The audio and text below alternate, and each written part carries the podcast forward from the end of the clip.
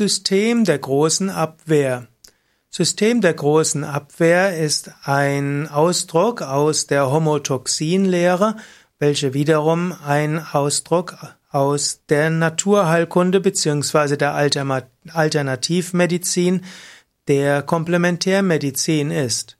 Es gibt das System der großen Abwehr und das soll die Homotoxine in sogenannte Homotoxone umbauen und dann eben dafür sorgen, dass die Homotoxine ausgeschieden werden. Der Homotoxinlehre sagt, dass viele Erkrankungen dadurch kommen, dass sich Homotoxine ansammeln und der Körper soll diese Homotoxine umbauen und sie ausscheiden.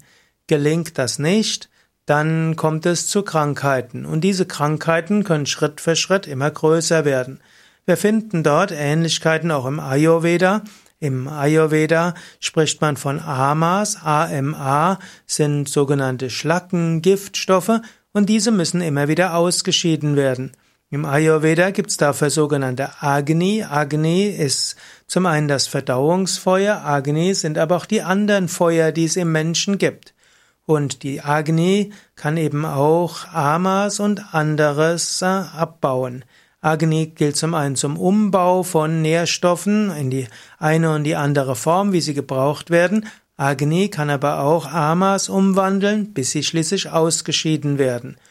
Und so wird man im Ayurveda versuchen, diese Ausscheidungsprozesse zu verbessern und man wird auch probieren, Agni zu erhöhen. In der Homotoxinlehre gibt es das System der großen Abwehr, das dann zum einen besteht aus dem sogenannten retikuloendothelialem System, das hat Giftspeicherfunktion und bildet Antikörper. Dann gibt's den Abwehrmechanismus Hyper Hypophysen Vorderlappen Nebennierenrinde und das steuert, dieser steuert die Bindegewebsfunktion.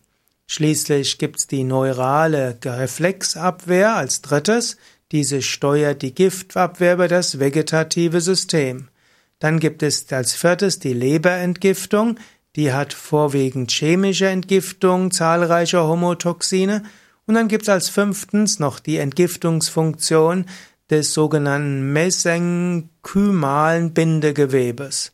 Wenn du also meinst, dass die Naturheilkunde bzw. die Alternativmedizin einfacher wäre als die Schulmedizin, das ist sicherlich nicht der Fall. Es gibt gerade bei der Homotoxinlehre ziemlich komplexe Ausdrücke, übrigens auch wie im Ayurveda.